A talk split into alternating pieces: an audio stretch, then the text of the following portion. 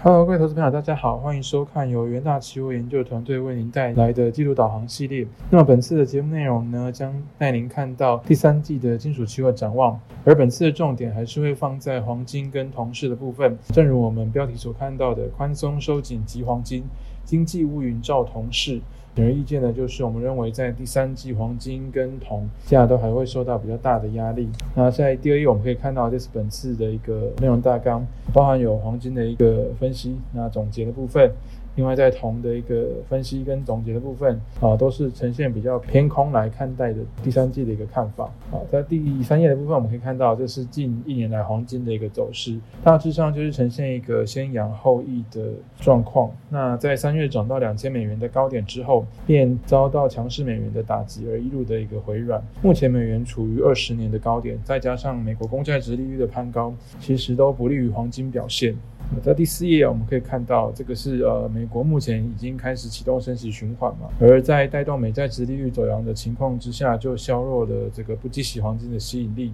目前根据这个 Fed Watch 的数据显示，七月二十二号，美国联准会在升息三码以上的几率已经高达百分之百了。那在这个昨天 CPI 公布又是呈现这个呃创四十年高点的一个情况之下。哦，甚至升息四嘛，都有蛮大的机会。在这样的情况之下，这个美元当然会持续维持在比较强势的状况。那这个都增加了黄金的持有成本。会降低黄金对于投资人的吸引力。那再来，我们第五页可以看到，这个是谈到关于机会成本的部分。黄金年初表现强劲的主要的支柱之一，就是对于高通膨的担忧嘛。但是近几个月以来，因为这个美国开始升息的动作，那全球央行都有纷纷跟进收紧宽松的一个做法，那都导致说这个对于通膨的一个担忧是有所缓解。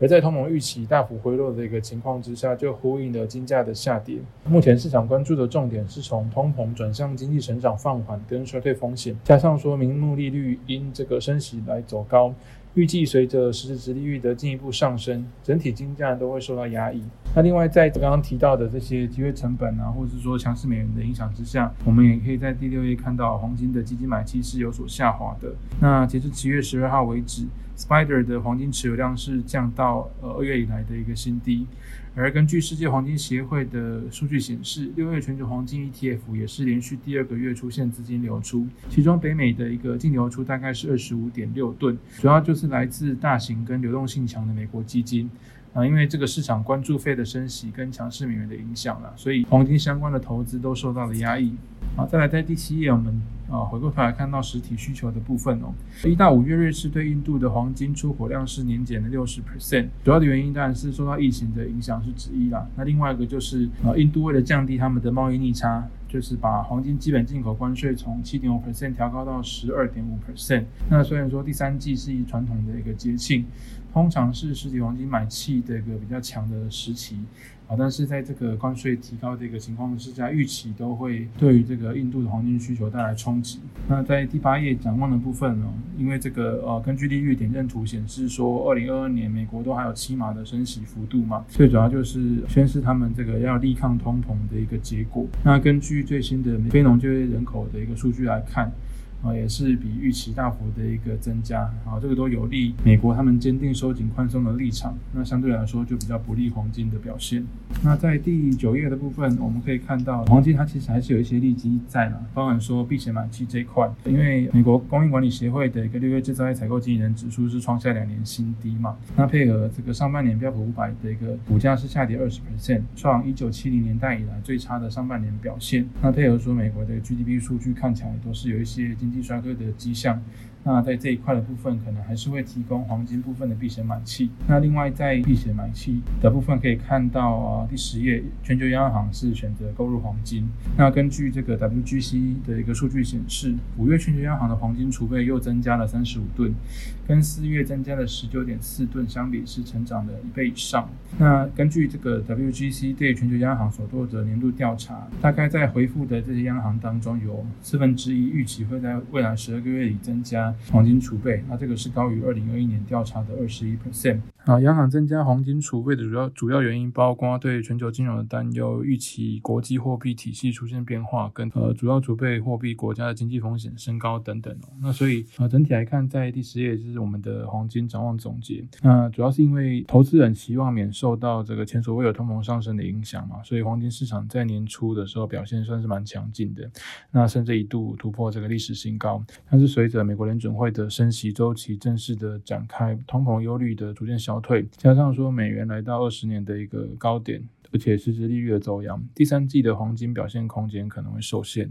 再来，我们看到铜的部分，我可以看到铜近期其实就呈现一个一路下滑的态势嘛，尤其在呃贯破这个长期支撑每吨九千美元大关之后，更是一路的下行。那因为西方国家在能源价格高涨跟升息的压力之下，经济衰退的担忧其实都是持续的升温，而且中国继续坚持对疫情的清零政策，都表示说如果感染增加，我就伴随着限制措施的加严啊，所以需求也会受到影响，都让铜价倍感压力。所以我们在第十三页可以看到，这个就是。是谈到关于中国疫情的部分啊，那当然，因为他们啊比较强力的风控措施，也导致说他们在这个铜的进口部分是有所下滑的，那就是受到防疫风控措施削弱生产活动跟消费的影响。而第十四页我们可以看到另外一个观察重点，就是在中国房市的部分。那以左边这两张图，不管是新开工面积或是竣工面积来看哦，房地产对铜消费都呈现下行的趋势，进而也会拖累家电等相关行业，导致说终端消费需求疲软的状况。这里。这些都是不利铜价的一个情形。那以供给面的角度来看哦，这个目前两市铜库存都呈现回升的状况，包含说合密的铜库存目前是较三个月平均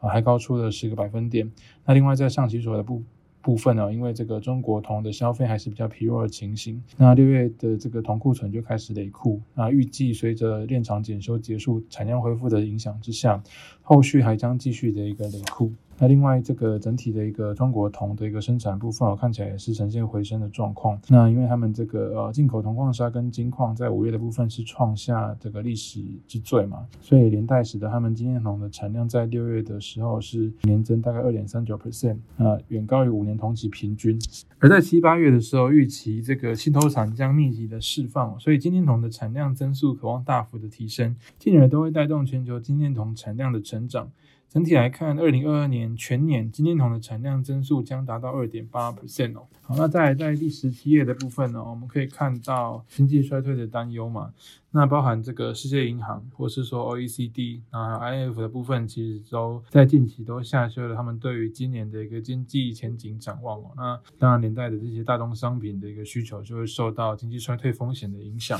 而在利息的部分，我们还是需要留意到，包含说这个产铜大国的减产，看到五月的一个智利铜矿产量大概是年减二点五 percent，一到五月则是年减六点四 percent，配合说他们实施了新的权利金条款，对于年产能二十万吨以下的生产商将课征总销售额一趴的一个税负哦，所以在这个新的税负可能会增加矿商的负担情况之下，也可能导致矿商对于潜在的投资进行调整，也就是说开采的意愿下滑。那都会让这个整体的矿产是有所下降的，对于铜价来说，当然就是比较有利的消息哦。那另外，在这个呃中长线的需求部分哦，玉能需求当然是未来铜需求的一个最大的发展重点。那包含说中国它其实在近年都是大力推动他们在新能源车的一个发展。一到五月，中国新能源车的一个产销分别都较二零二一年同期成长了将近一点一倍左右，也在这个其他的绿能。的发展部分，会议是表示说，全球朝向绿色能源的转型将会带动铜的需求成长，包含电动车啊、风力啊、太阳能啊等等，都是铜的密集产业。所以预期二零二二年的一个整体的一个绿能铜需求将会达到两百一十万吨，那占整体铜需求的比例也会从二零二一年的五点六 percent 增加到七点三 percent。那所以整体来看哦，二十页是我们对于铜的一个展望总结哦。铜中期展望还是会受到电动车跟可再生能源市场的支撑，但是这个可能无法抵消掉欧洲跟美国经济放缓，还有中国需求在疫情解封之后还需要一些恢复时间的影响，所以第三季的一个铜价可能还会维持在相对的一个低档区间。OK，以上就是这次的一个节目内容。那也欢迎各位可以追踪到我们研究最前线的 YouTube 频道，内容非常丰富，包含有像这次的一个技术导航系列，那针对特定议题推出的追星焦点系列，而对这个城市交易有兴趣的朋友，也可以看到我们 Trade 学院里面有非常丰富的，包含有 R 语言、Python、城市交易跟 Multi Chart 等等的课程。另外，我们每天早上八点钟也有元大旗新闻的一个节目，可以带您掌握最新最及时的财经焦点。好，以上导航，祝各位交易顺利。我们下次的技术导航再见，拜拜。